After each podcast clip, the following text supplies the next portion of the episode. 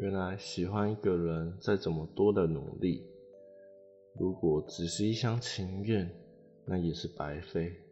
一个月了，我用尽一个月的时间去让那个人记住我的名字，我很努力的靠近他，想要让他对我有一点印象。可是不管我再怎么做，那个人永远只会呆呆的在我旁边，做他自己的事，连瞧我一眼都不会，更别说是记得我了。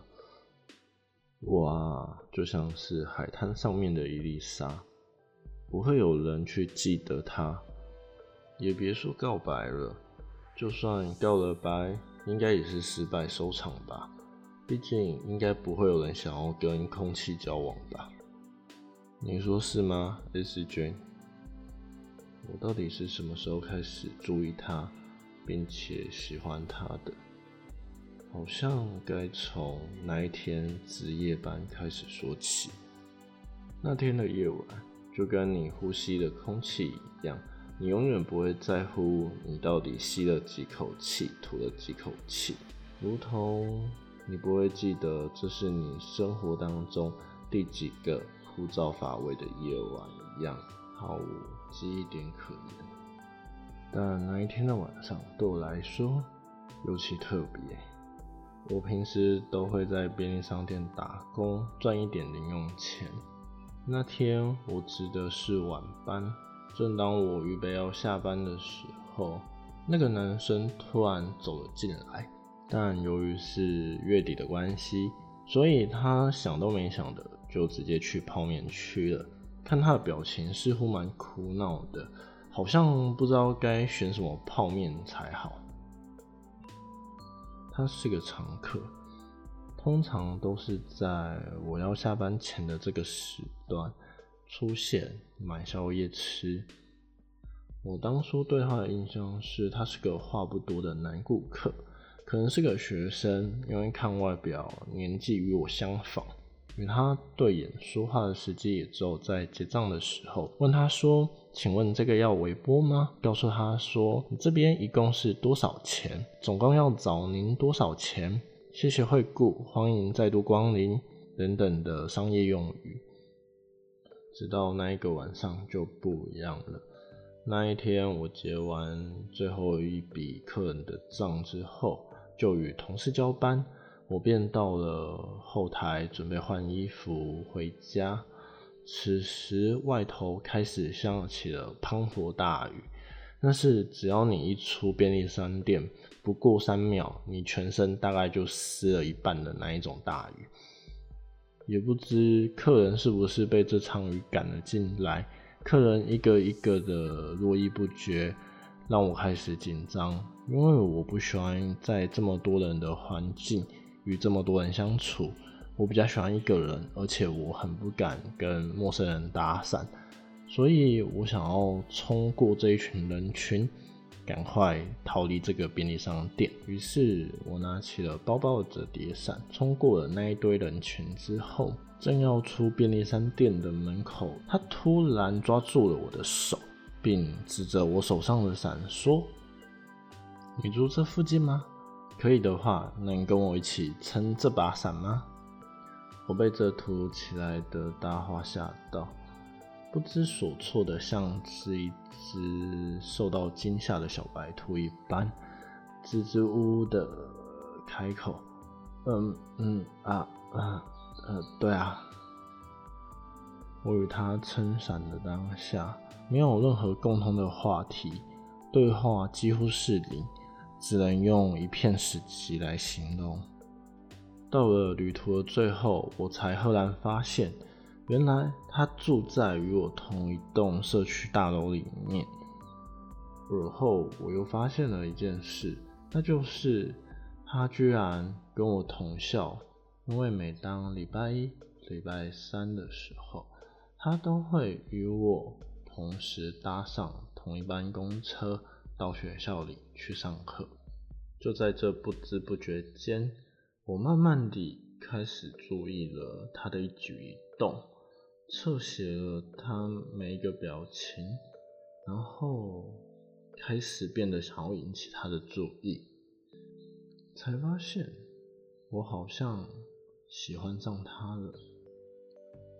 从这之后，我便开始想尽办法在与他通勤的公车上与他同坐，还有与他上同一门选修课，并且坐在他的附近，甚至到他常去的那一间咖啡厅，坐在他附近的位置，刻意地去寻找在这座城市他所有出没的地方，更努力地去和他的朋友混熟，想尽办法引起他对我的注意。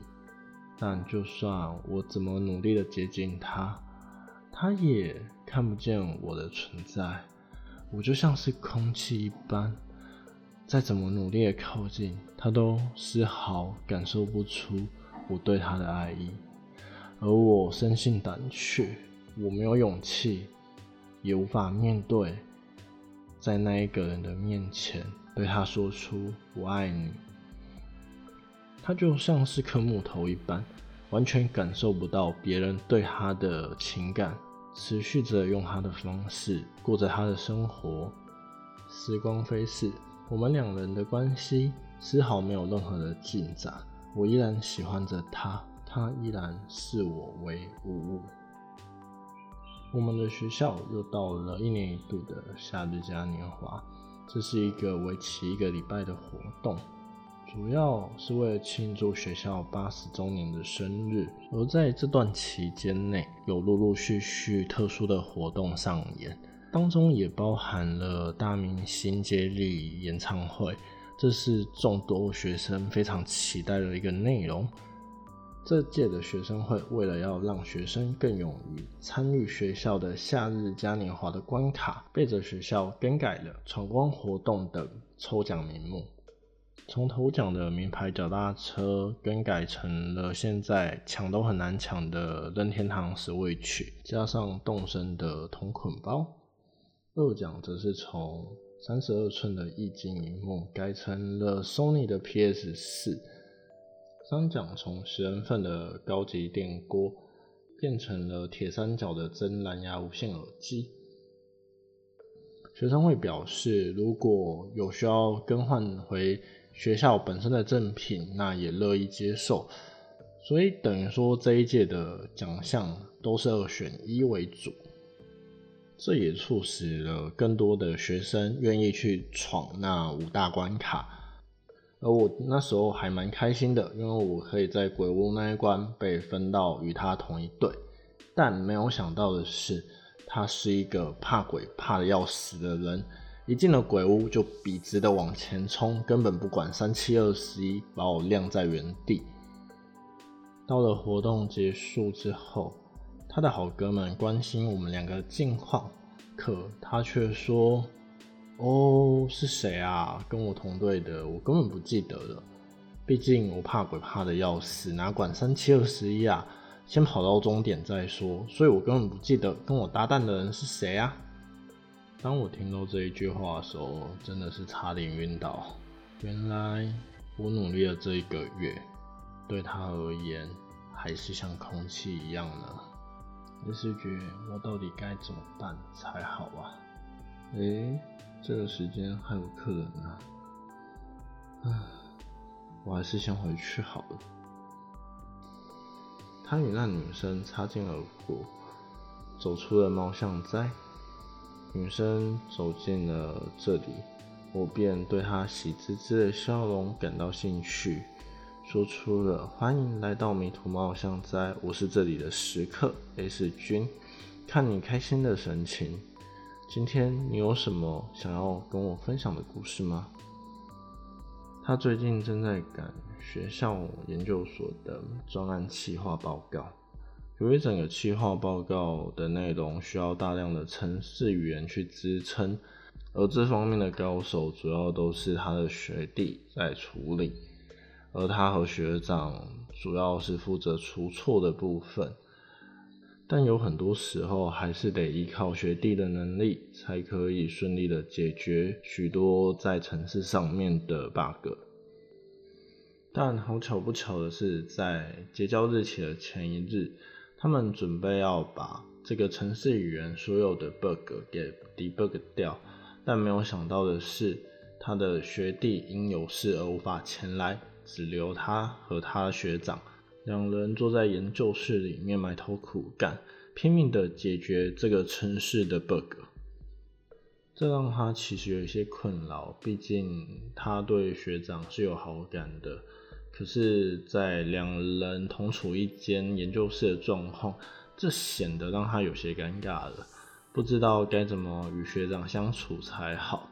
尤其是这种要在研究室里面由早待到晚，甚至可能要通宵到明天交件为止，都必须与学长独自相处，这对他而言是极具挑战的事。毕竟以前还有一个学弟可以拿来当挡箭牌。而现在就只能赤拳搏斗了。总而言之，在研究室里，这四张椅、两个人、一对杯、一张桌的情况下，他们只能不断的讨论着液晶荧幕上那些密密麻麻的城市码，并设法解决这专案中棘手的问题。每当他们遇见一些难题的时候，学长总是会搔搔自己的头，推了一下眼镜，说。哎，这的确是个好问题呢。你有什么想法吗？